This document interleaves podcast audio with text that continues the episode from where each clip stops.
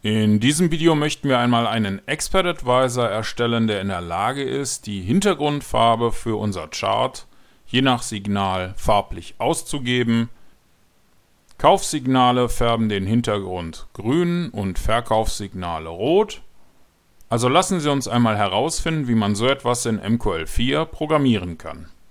Um das zu tun, klicken Sie bitte auf dieses kleine Symbol hier oben oder drücken Sie die F4-Taste das ruft dann hier den Meta-Editor auf und hier klicken wir auf Datei, Neue Datei, Expert Advisor aus Vorlage, Weiter.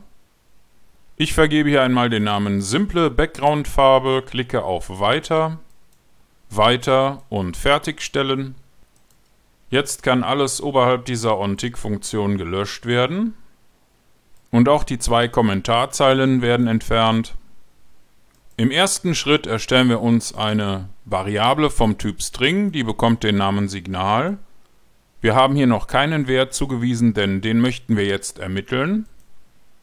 Das Ganze soll anhand eines gleitenden Durchschnitts berechnet werden. Den können wir mit der eingebauten Funktion IMA für das aktuelle Währungspaar und die aktuell auf dem Chart ausgewählte Zeiteinheit für 20 Kerzen berechnen. Wir nutzen hier keine Werte für die Verschiebung. Die Berechnung soll für einen SMA, also einen Simple Moving Average, erfolgen. Deswegen nutzen wir hier Mode-SMA in Großbuchstaben. Und das Ergebnis hätten wir gerne berechnet anhand der Schlusskurse. Darum nutzen wir hier Price-Close. Und anhand der ermittelten Werte können wir jetzt feststellen, ob unsere Bedingungen erfüllt sind. Wenn unser gleitender Durchschnitt beispielsweise kleiner ist als der Bitpreis, dann möchte ich gerne unser Signal auf Kaufen setzen. Also weise ich das Wort Kaufen hier unserer Signalvariable zu. Und wir nutzen eine Funktion mit dem Namen setChartColorBackground, um hier die Hintergrundfarbe zu setzen, in diesem Fall auf grün. Andernfalls, wenn unser gleitender Durchschnitt oberhalb des Ask-Preises liegt, dann wäre das ein Verkaufen-Signal, also weisen wir hier das Wort Verkaufen unserer Signalvariable zu. Und dann rufen wir unsere benutzerdefinierte Funktion auf, um das Chart rot einzufärben. Es gibt auch noch einen dritten Fall, das wäre, wenn der Moving Average, also der gleitende Durchschnitt, sich unterhalb vom Ask-Preis, aber oberhalb vom Bit-Preis befindet. In dem Fall würden wir jetzt keine Signalvariable setzen, und wenn wir kein Signal haben, dann setzen wir unsere Hintergrundfarbe hier auf schwarz. Wenn man das einmal markiert und die F1-Taste drückt, dann sehen wir, dass es hier jede Menge weitere Farben gibt, die wir auswählen könnten. Damit wir das Signal vergleichen können, nutzen wir hier noch eine Command-Ausgabe. Die wird uns den Text das aktuelle Signal ist, gefolgt von dem berechneten Signal ausgeben. Diese Funktion hier gibt es noch gar nicht, also müssen wir die jetzt erstellen.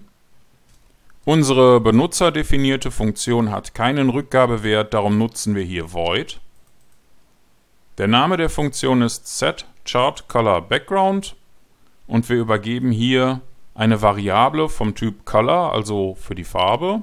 Ich habe hier mal den Namen Background Color gewählt, aber den können Sie sich frei aussuchen.